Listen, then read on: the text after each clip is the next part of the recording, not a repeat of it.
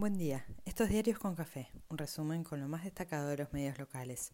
Hoy es lunes 3 de octubre y los diarios de esta mañana vienen copados con la elección en Brasil, números, proyecciones y advertencias varias. Massa ordena y presenta anuncios para el último trimestre con eje en el comercio exterior y en busca de más dólares y menos conflictividad. Boca festejó, River resucitó y el rojo cambió. Lula ganó por más de cinco puntos y habrá segunda vuelta el 30 de octubre. La elección copa la agenda local y abre un mundo de especulaciones, conclusiones generales y análisis varios. El nivel de adhesión de Bolsonaro impactó. Las encuestas no sirven más hace rato y estamos en un nuevo tiempo de extremos desbocados y sociedades que combinan peligrosamente la desilusión con el temor. Varios también hacen referencia a los planes de asistencia de las mejoras económicas que impulsó Bolsonaro en los últimos meses de campaña y toda la ensalada dejó unos resultados que confirman que los años por venir serán difíciles y peliagudos. Bolsonaro apuntó a un discurso del miedo y dijo entender que le piden cambios, pero cuidado con los cambios que vienen. No vaya a ser que Brasil termine con Argentina, Venezuela, Colombia o Nicaragua pero los ideológicos siempre son los otros. Las lecturas locales de la votación en Brasil se replican hasta el infinito. Cuenta Infobae que Macri la siguió desde Madrid y está más en mood gran elector y desafiante de sus herederos que en versión candidato, pero ¿quién te dice? Cristina también mide los límites de pisos y techos propios y ajenos. En Río Negro aterrizó Patricia Bullrich para encabezar un banderazo contra las tomas mapuches y estapa de Clarín y Nación. En el oficialismo no definen el acto del 17 de octubre y se leen tensiones y dardos cruzados. La negociación entre oficialismo y oposición sobre presupuesto y paso ya es un hecho de la realidad. Para esta semana se agendan discusiones varias por salarios paritarias y aumentos por todos lados.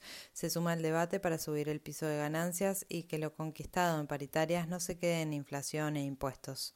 Hoy Massa debería anunciar la asistencia para sectores indigentes con parte de lo recaudado con el dólar soja.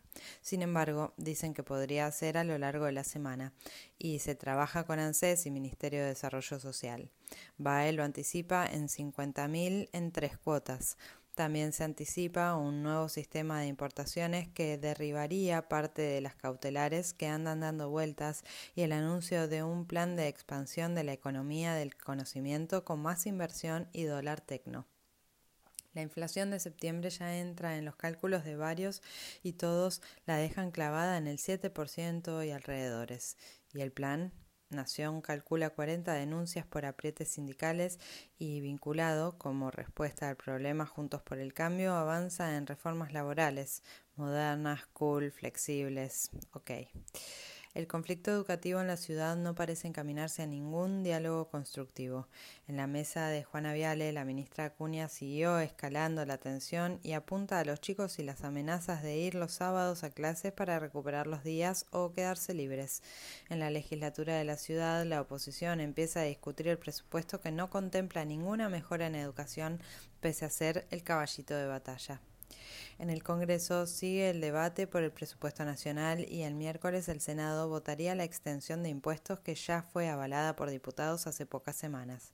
La ley de humedales sigue entrampada entre los lobbies y las urgencias económicas. El oficialismo mete a los gobernadores en la discusión y que se diluya la responsabilidad. La agenda verde tiene distintas lecturas unos defendiendo el medio ambiente y otros buscando inversiones extranjeras. Habrá que ser creativo para encontrar puntos de encuentro. Los casos de COVID de la última semana volvieron a mostrar un descenso del 34,5% respecto a la semana anterior. El ex baterista de Alma Fuerte murió en pleno concierto. Boca es puntero tras ganarle a Vélez. Patronato le ganó a Tucumán. River volvió a festejar ante argentinos en la paternal. En Independiente ganó cómodo Fabián Doman y la era Moyano terminó para que celebre el macrismo.